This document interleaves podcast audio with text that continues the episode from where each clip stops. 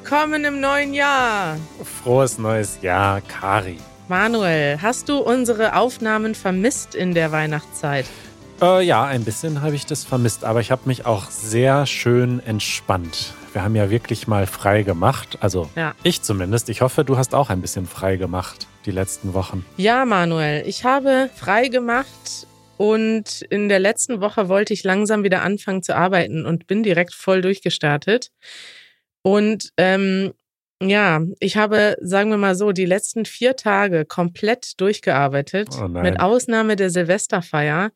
Wirklich von morgens bis abends. Also bis ich so müde war, dass ich ins Bett gefallen bin und sobald ich wieder wach war, weitergearbeitet. Denn wir haben es ja angekündigt in der Silvester-Episode. Wir machen eine super Episode, die kommt am Sonntag raus. Die ist 45 Minuten lang und die hat mir so viel Arbeit abverlangt. äh, Und vor allem, weißt du, hatte ich eine große Selbsterkenntnis. Und zwar ist mir aufgefallen, dass ich total schlecht darin bin, in Sachen, an Sachen zu arbeiten, die länger als zwei Stunden dauern. Ja. Kennst du das auch? Oder ist das, das ist wahrscheinlich etwas Spezielles für mich? Ja, also was ich vor einigen Jahren schon entdeckt habe, ist das große Geheimnis von ja eigentlich Projektmanagement, nämlich ähm, das Geheimnis ist, dass man sich so größere Projekte in ganz viele kleine Schritte aufteilt, weil ich kann auch nicht an etwas arbeiten, was länger als zwei Stunden dauert, aber ich bin mittlerweile gut darin, diese Dinge so zu planen und auszuformulieren, dass es dann eben ganz viele kleine Subprojekte sind. Ja, und das Schlimme ist, das hast du mir schon mal erzählt, und ich habe das wirklich versucht, genau so anzugehen.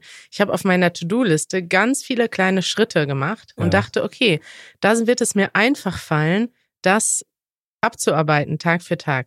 Und sagen wir mal so, dieses Projekt, das hätte mir tatsächlich so jeden Tag drei Stunden gekostet, Ja. wenn ich einfach vor zwei Wochen angefangen hätte. Aber ich habe es bis zur allerletzten Minute prokrastiniert Mm. und dann die letzten vier Tage nur durchgearbeitet und ich habe mich wirklich gefühlt wie bei meiner Masterarbeit oder so einer Hausarbeit in der Uni. Ich war richtig zeitversetzt zurück in diese Zeit, wo man an etwas arbeitet und das Komische ist, dass es eigentlich total Spaß macht, aber einfach diese, also das Video, das wird gut und ich habe auch zwischendurch ein paar Mal wirklich laut gelacht. Aber trotzdem ist es mir total schwer gefallen und ich hatte plötzlich so Erscheinungen, dass ich nochmal schnell auf Tagesschau gucke, ob vielleicht in der letzten halben Stunde was Neues passiert ist oder dass ich müde geworden bin, obwohl es mitten am Tag war und ich bin normalerweise nie müde von der Arbeit. Ja, klassische Prokrastination. Ja, Also uns erwartet jetzt ein, was hast du gesagt, 45-minütiges Video? Nein, 20 Ja. Minuten. Doch, 45 Minuten. Ja, Oh Gott. ja. Okay, also 100 Verben in einem Video werden erklärt. Ja, und nicht nur irgendwelche 100 Verben, sondern die Top 100 Verben, die meistgenutzten deutschen Verben. Da hat äh, Jeremy extra ein Programm geschrieben, um herauszufinden, welche das sind. Wow. Nee, ich finde das sehr gut und total hilfreich und ich bin sehr gespannt, ähm, ja, wie das funktioniert. Also wie viele Leute sich wirklich dann die gesamten 45 Minuten anschauen. Aber auch da kann man sich ja kleine Ziele setzen und sagen, ich schaue jeden Tag 10 Minuten. Dann ist man nach Ja. viereinhalb Tagen durch. Ich mache das auch mit so YouTube-Dokumentationen, die ich gerne mag. Da gucke ich dann zum Mittagessen heute die ersten 15 Minuten und morgen die nächsten. Ja. Und auch ein schönes Erlebnis. Ja. Manuel, wie hast du denn Silvester gefeiert? Äh, ganz schön in einem sehr kleinen Kreis, nämlich äh, mit insgesamt sechs Leuten plus nochmal zwei Kinder, die dann aber ins Bett mussten, bevor Silvester passiert ist. Gemein, ne? Total gemein. Und ähm, ja, wir haben das so richtig traditionell. Es gibt ja so ein paar Traditionen in Deutschland und auch im deutschsprachigen Raum. Unter Ja. anderem nämlich, dass man an Silvester Raclette macht. Also das ist dieses, ähm, ja, wie sagt man, dieses Gericht oder diese Essenszubereitungsmethode, bei der man äh, um den Tisch herum sitzt und jeder hat so ein kleines Pfännchen und dann stehen ganz viele Dinge auf dem Tisch und man ähm, schiebt immer die Pfännchen da rein. Habe ich das Ja. gut erklärt? Raclette? Ich glaube, die meisten Das wissen, was Raclette ist. Super erklärt. Ich weiß nicht. Das ist ja, glaube ich, aus der Schweiz oder aus Frankreich. Und ich bin mir nicht sicher, ob das Leute außerhalb dieses Kulturraums auch machen, dass sie einfach Pfannen mit Käse in einen Mini-Bräter stecken. Ja. Ich fand es auf jeden Fall toll, denn ich habe zum ersten Mal, ich weiß nicht, seit sehr langer Zeit Raclette mit Freunden gemacht. Wir haben nämlich auch Raclette gemacht. Ach ja. Auch in einem sehr kleinen Kreis. Wir haben, glaube ich, sehr ähnlich gefeiert, Manuel. Ja, Und ich war sehr äh, begeistert von äh, meinem Freund Mickey, der Käse mit Käse gemacht hat, einfach in dem. Also unten Käse, oben ein anderer Käse Oh und das war dann der Ja. Inhalt. Das ist nämlich das Krasse bei Raclette, obwohl das so kleine Pfännchen sind, dadurch, dass das ja quasi nie aufhört, also man macht das stundenlang, ist man am Ende so satt einfach. Und äh, jetzt kommt das richtig Krasse. Äh, das andere, was dann noch beliebt ist, ist ähm, Schokofondue. Also Fondue ist eigentlich ein Gericht, wo man, glaube ich, Auch aus der Schweiz. auch aus der Schweiz, wo man normalerweise heißes Fett in so einem Topf hat und dann da Fleisch reinhält. Das äh, ist natürlich nichts für mich. Aber dann gibt es äh, Schokofondue. Da schmilzt man Schokolade in so einem Pott und dann ähm, werden Fr Früchte, Fruchtstücke da reingedunkt quasi und mit Schokolade umhüllt und die isst man dann. Das haben wir dann noch nach dem Raclette gemacht und jetzt halt dich fest, dann haben wir noch auf dem Raclette-Gerät oben Pfannkuchen gemacht. Das kannte ich noch nicht, aber die Freunde, mit denen ich gefeiert habe, die wollten wirklich alles ausreizen. Das heißt, wir haben dann noch Pfannkuchen und Schokofondue gemacht. Du bist also mit einer Fressorgie ins. Das war die Neue. reinste Völlerei. Ja, also das ist so nach Raclette. Also bei mir ist das so. Also Weihnachten haben wir auch Raclette gemacht mit der Familie und irgendwann war ich so voll von dem Käse und ich habe sogar schon nur veganen Käse Ja, das ist gegessen. gut. Ich auch. Aber trotzdem ist dann ja, also irgendwann hast du einen Punkt erreicht. Also du merkst nicht den Übergang von zu viel und viel zu viel. Und irgendwann lag ich einfach nur noch auf dem Bett und konnte mich nicht mehr bewegen. Oh Gott. Und dann hilft eigentlich nur noch Schnaps, Manuel. Äh, ja. Ja, wir haben dann Ja. noch ähm, Spiele gespielt, wie zum Beispiel mein Lieblingsspiel Jungle Speed, das du auch kennst. Da Ach. ist äh, Bewegung mit im Spiel. So haben wir Mhm. uns dann fit gehalten bis circa zwei Uhr nachts und dann sind wir mit dem Taxi nach Hause gefahren. Was neu war dieses Jahr, ähm, es war ja Böllerverbot in Deutschland. Trotzdem wurde in Berlin sehr viel illegal geböllert. Also man hat es draußen gehört. Ja, das Böllern selber ist ja nicht illegal, sondern der Verkauf wurde nur verboten. Ja, okay. Aber anscheinend hatten sehr viele Menschen noch sehr viel Feuerwerk im Keller oder sie haben es irgendwo illegal gekauft. Äh, jedenfalls, was für mich Ist es neu auch war. nicht illegal unbedingt, denn tatsächlich, das wussten meine Freunde. Wir lesen wahrscheinlich zu wenig, ähm, wie heißt das? BZ und Bild, wie nennt man diese? Boulevardpresse.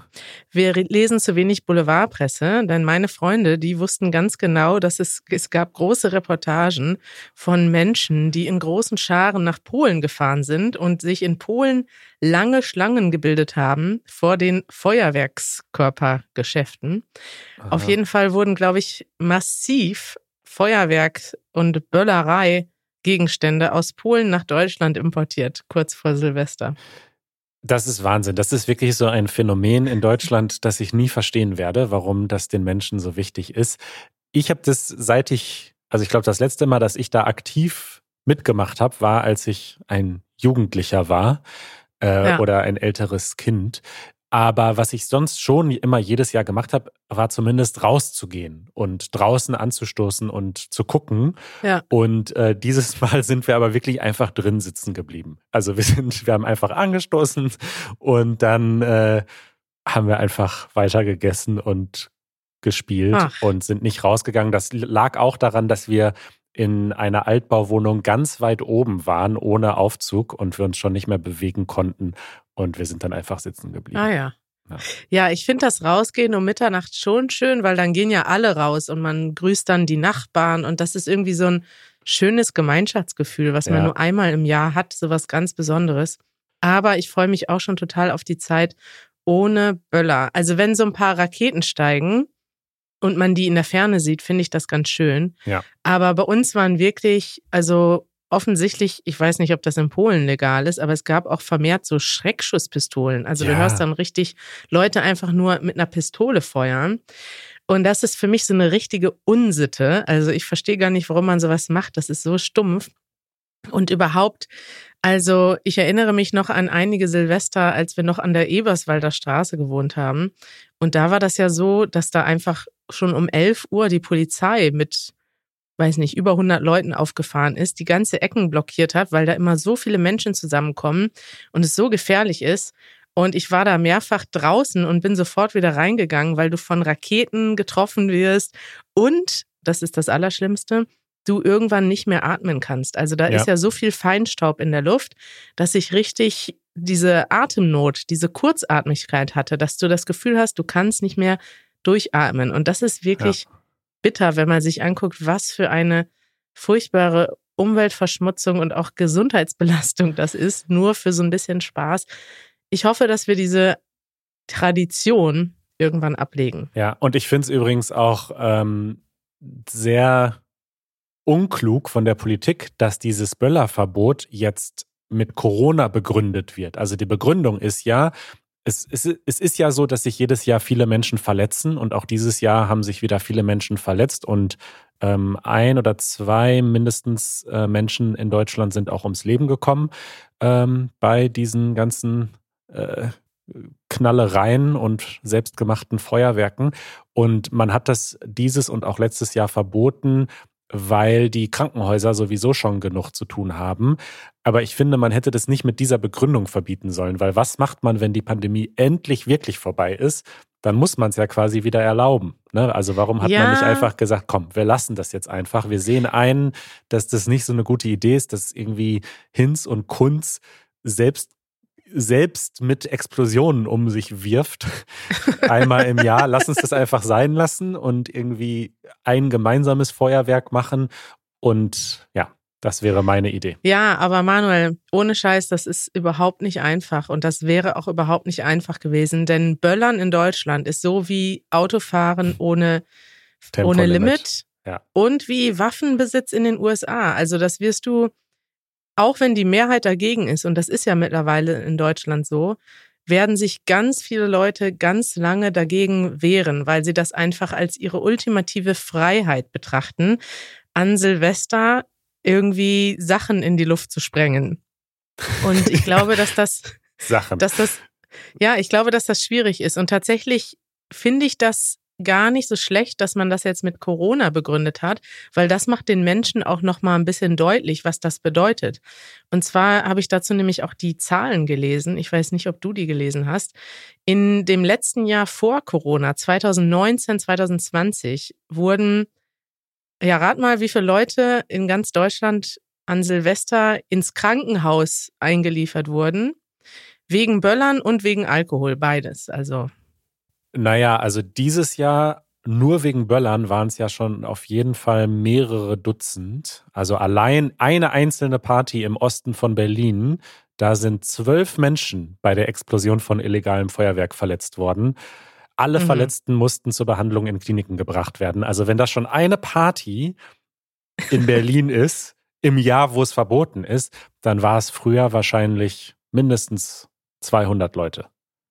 Also ich muss dich nochmal korrigieren, das Böllern ist nicht verboten gewesen. Es gab kein Böllerverbot, Okay. sondern nur ein Verkaufsverbot. Okay, verstehe. Also- ja.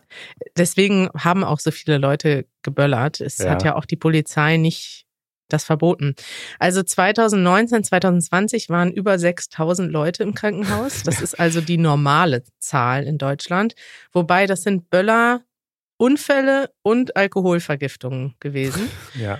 Und im letzten Jahr waren es tatsächlich nur 3000. Man hat also die Zahl der Silvesterunfälle halbiert. Und das ist tatsächlich auch die Begründung, dass man gesagt hat, hey, unsere Krankenhäuser sind schon voll mit Corona-Patienten. Wir brauchen jetzt nicht noch 6000 Unfälle, die aus reinem Spaß passiert sind. Ja, ja, ja. Ach ja. Ja, Gut. Das ist unser Start ins neue Jahr. Das war Silvester in Deutschland.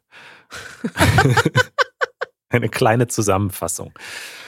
Jetzt hast du noch aufgeschrieben, Kari, was sind unsere Vorsätze für das neue Jahr? Das finde ich schön, dass du das nochmal oh. aufgeschrieben hast, ähm, obwohl wir ja schon in unserem Rückblick kurz darüber gesprochen haben. Ah, guck, das habe ich ganz vergessen. Hast du Vorsätze? Ja, ich schaue mal eben, ob ich die jetzt finde, die Vorsätze. Ich habe sogar extra eine Datei in meinen Notizen. Da sind die Vorsätze von den letzten vier Jahren drin mit so einer Checkliste und es ist sehr viel nicht abgehakt, sagen wir mal so. Oh, ich sehe gerade, im neuen Jahr habe ich mir vorgenommen, jeden Tag um 8.30 Uhr aufzustehen. Wow, das ist aber ganz schön strikt. Ja, hat schon gut geklappt. Dann habe ich mir vorgenommen, dass wir, dass wir mit Easy Languages weiter wachsen. Ich habe da auch konkrete Zielvorgaben mir selbst gesetzt, aber die sage ich jetzt hier nicht. Ähm Eine Million Euro Umsatz in der Woche. in der Woche, in der Woche, genau, Manuel.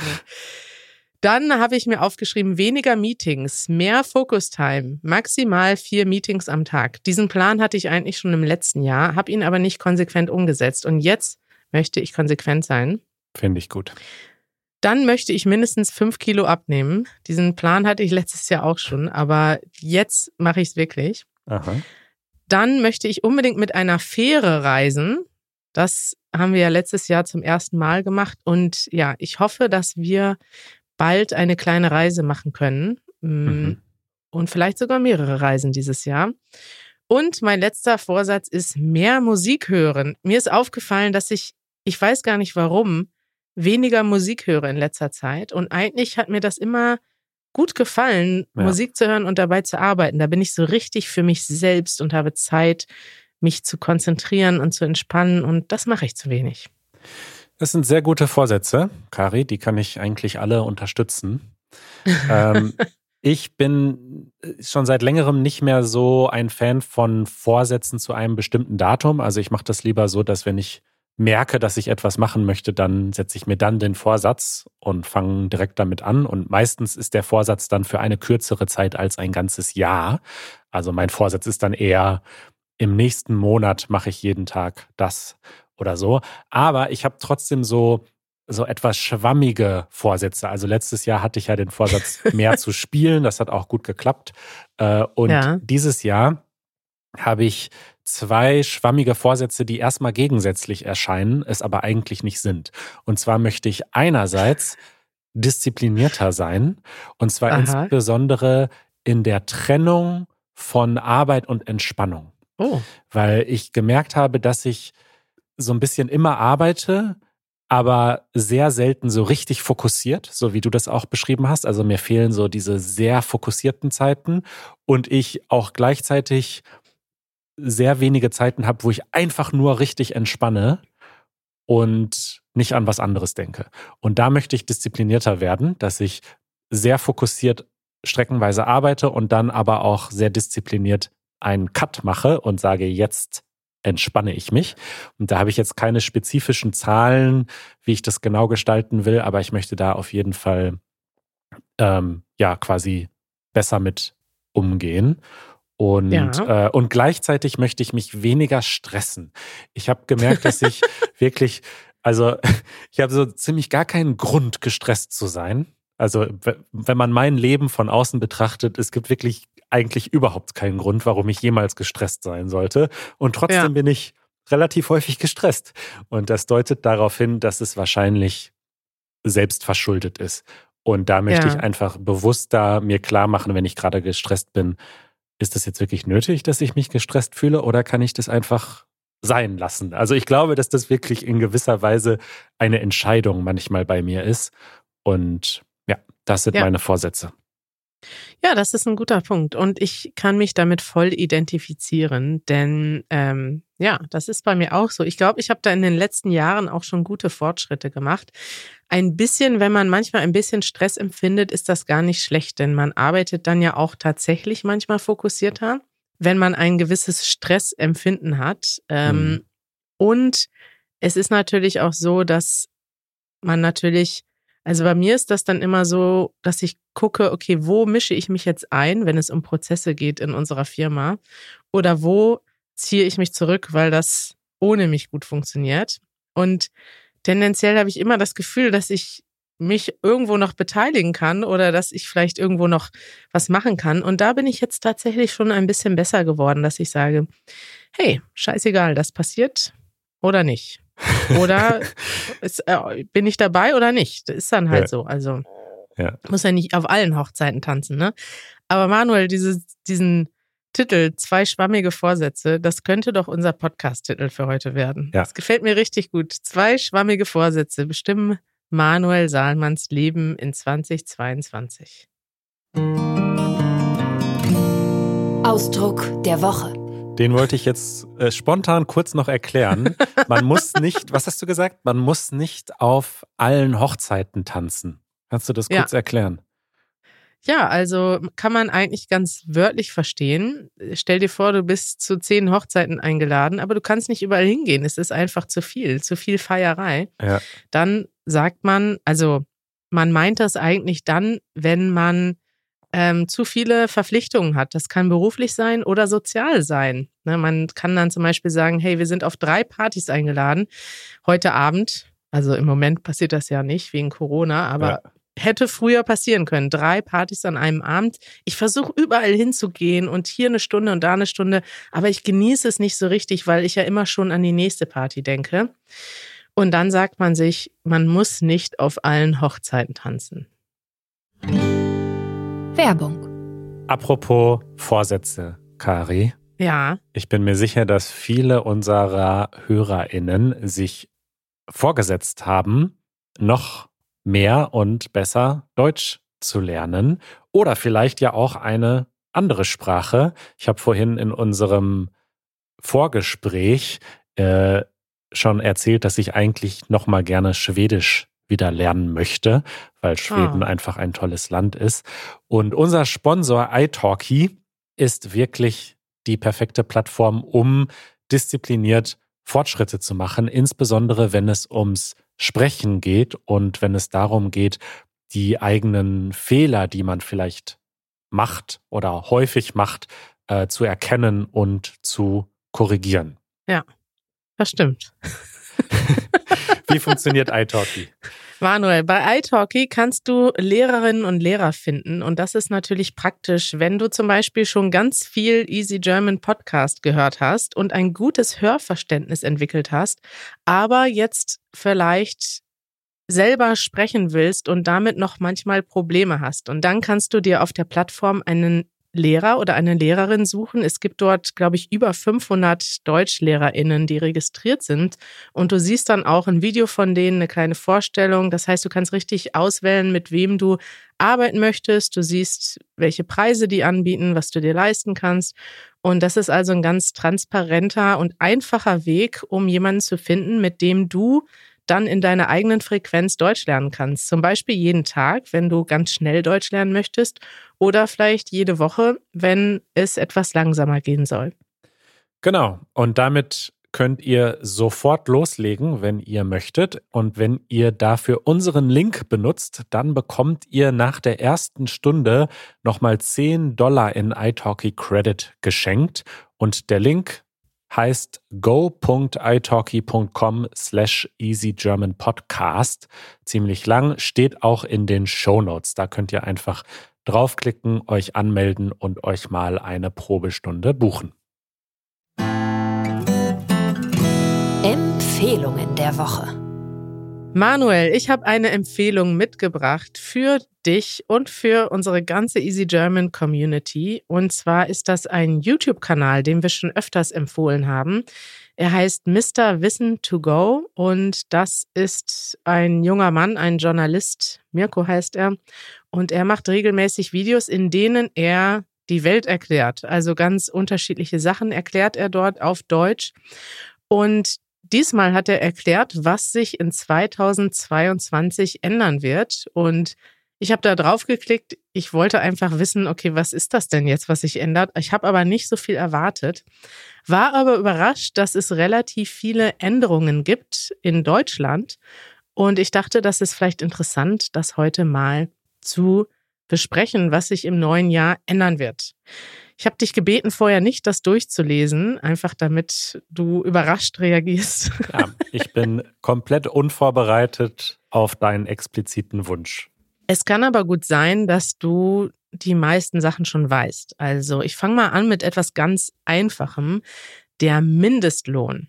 Das hast du bestimmt schon gehört, dass der sich ändern wird. Richtig, der wurde jetzt, glaube ich, zum 1.1. so ein bisschen angehoben und der soll dann später im Jahr ähm, so hat das die neue Regierung äh, geplant auf 12 Euro angehoben werden. Ist das richtig? Das ist richtig, genau. Jetzt zum 1.1. ist der auch schon angehoben worden. Ich weiß nicht den genauen Preis, aber so ungefähr 9,60 Euro oder irgendwie sowas. 9,60 Euro, ja. ja. Und die Idee, also das hatte schon die Vorgängerregierung beschlossen, dass der jetzt staffelweise steigt, also immer, glaube ich, jedes Jahr ein mhm. bisschen. Und die neue Regierung möchte das noch stärker machen auf 12 Euro. Das ist jetzt aber noch nicht der Fall. Aber da werden dann alle Leute von profitieren, die vor allem im Niedriglohnsektor arbeiten. Ja. Dann gibt es eine neue Pfandverordnung, Manuel. Hast du davon schon mal gehört? Ah, das ist so ein schönes Wort. Die Pfandverordnung solltet ihr auf jeden Fall lernen, gehört zum besonders wichtigen Wortschatz.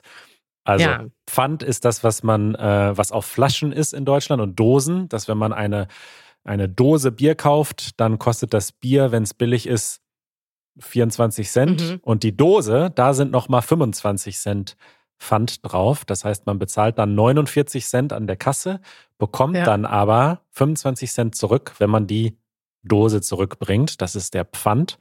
Und die Verordnung ist quasi die Regelung dazu.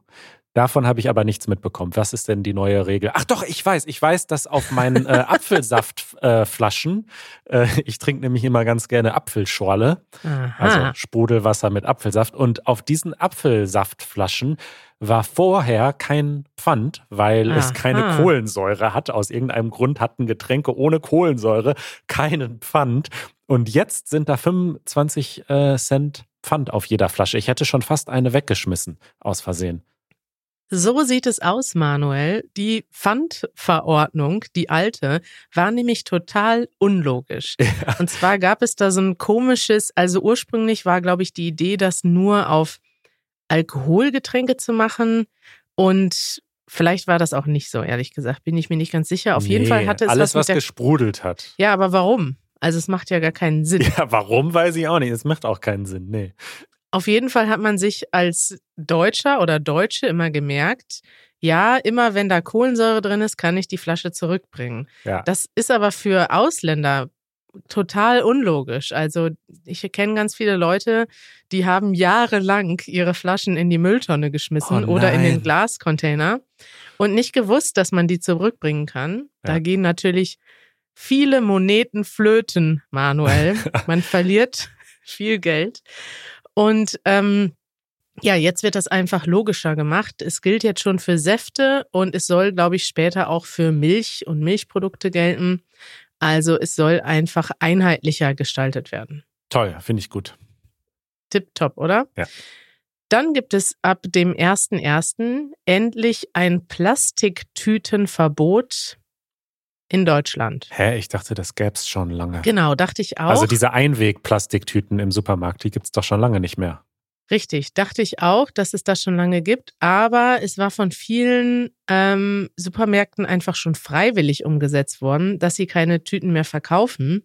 Tatsächlich gilt das aber ab heute und es gilt jetzt quasi für alle Plastiktüten in allen Geschäften. Also es darf ab sofort kein Plastik mehr für Tüten benutzt werden, sondern ja, was gibt's für Alternativen? Papier und Stoffbeutel. Papier oder selbst einen Rucksack mitbringen. Das wäre mein Lifehack der Woche.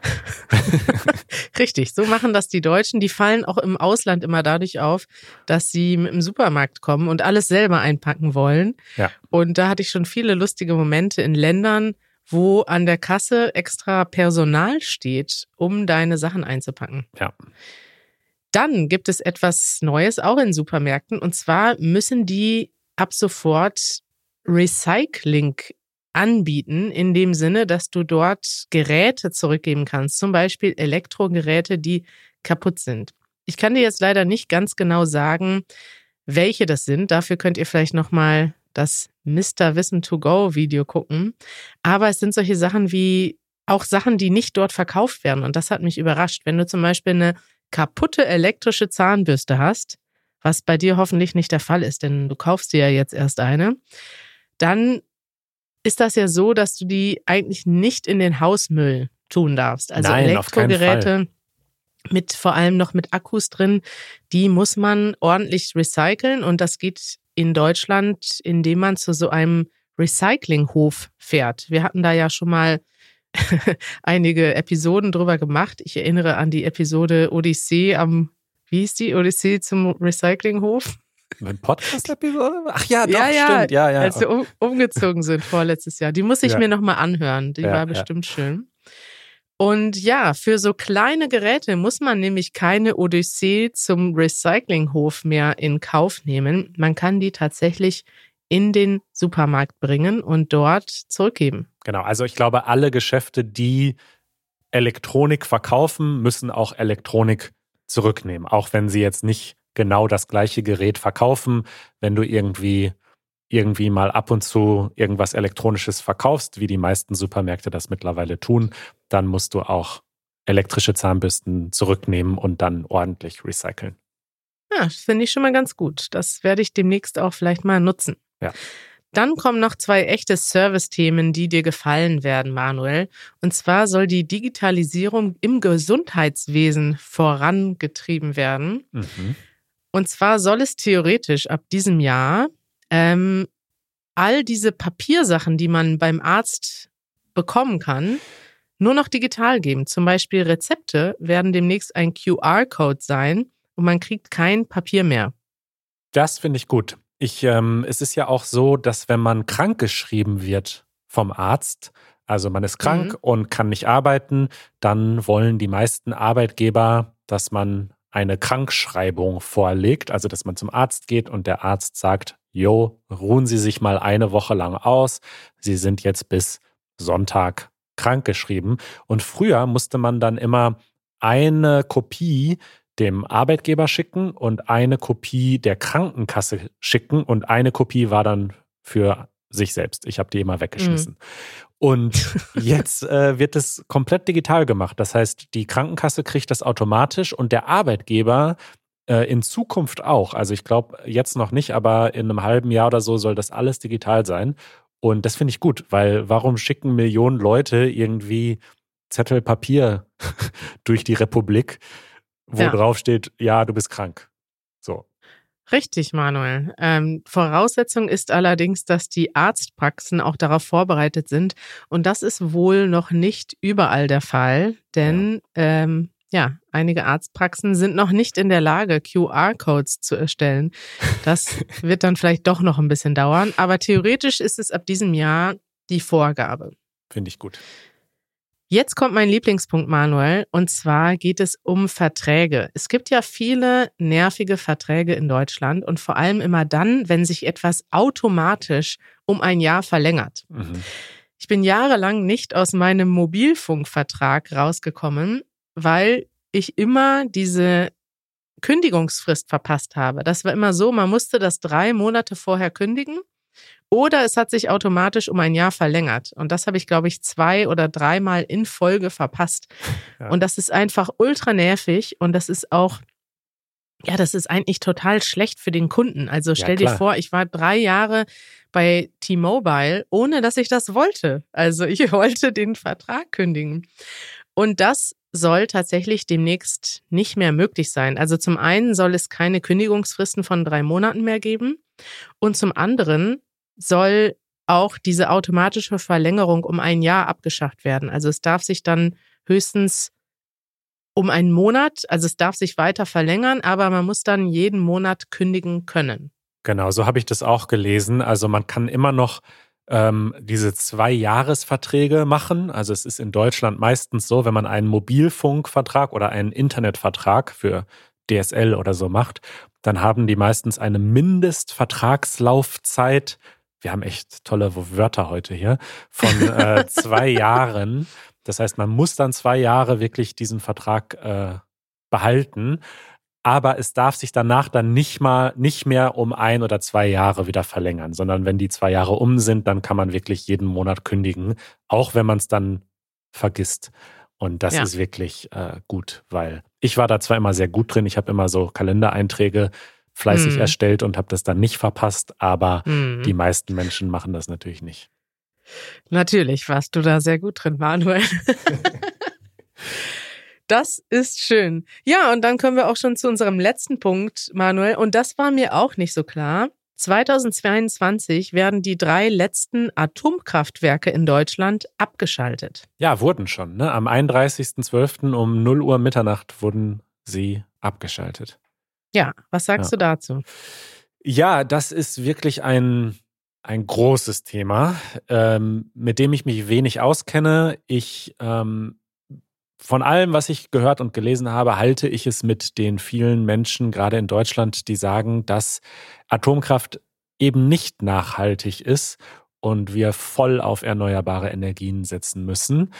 Ähm, ja. Und die Atomkraft einfach nach wie vor viele, viele, viele ungelöste Probleme hat.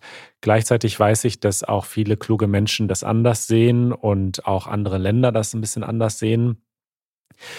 Und ähm, ja, insofern halte ich mich da so ein bisschen zurück mit, ich bin da einfach kein Experte. Ähm, ich sehe es aber grundsätzlich positiv, dass Deutschland da äh, den Ausstieg jetzt voranbringt und einfach hoffentlich dann auch voll auf erneuerbare Energien setzt. Weil es bringt natürlich nichts, so eine Energiequelle abzuschalten und dann nicht voll die erneuerbaren Energien auszubauen. Richtig, ne? Also da ist jetzt Deutschland auch kein Engel, da wird Atomkraft abgeschafft, aber gleichzeitig haben wir noch wahnsinnig viel Kohleförderung. Und das stimmt natürlich die Herstellung bei der Atomkraft. Also wenn jetzt so ein Ding läuft, dann ist es relativ umweltfreundlich. Aber das große Problem ist natürlich, dass das nicht ganz für immer bedacht ist. Also Richtig. wer weiß, wo diese, diese, wie nennt man die denn? Die Brennstäbe, der Atommüll, in Deutschland kann man auch einfach Atommüll sagen, wo wird der in 200, 300 Jahren liegen? Und ist das dann wirklich so, dass der nicht irgendwie auslaufen kann, die Umwelt verseuchen kann?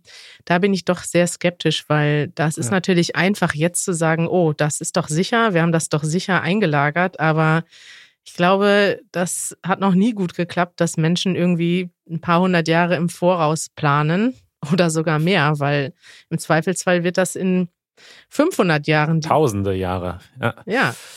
Und dann ja. ist vielleicht dieses Ding kaputt, was wir jetzt gebaut haben und was diesen Atommüll umschließt. Ja. ja, Manuel. Ja, ein großes Thema, aber das sind ja ein paar schöne äh, Neuerungen. Vielen Dank für diese Empfehlung. Wir verlinken das Video. Also ich kann euch empfehlen, das ganze Video anzugucken, denn ich habe jetzt nur einige Highlights aus dem Video erwähnt. Es wird sich aber noch viel mehr ändern. Klingt fantastisch. Kari, ich freue mich sehr, dass wir zurück sind hier im Easy German Podcast und wir hören uns am Samstag wieder. Wir sind bald schon wieder da, ab jetzt zweimal pro Woche und wir lassen euch nie wieder alleine. nie wieder. Bis zur Sommerpause. Bis dann, Kari. Bis bald. Ciao. Ciao.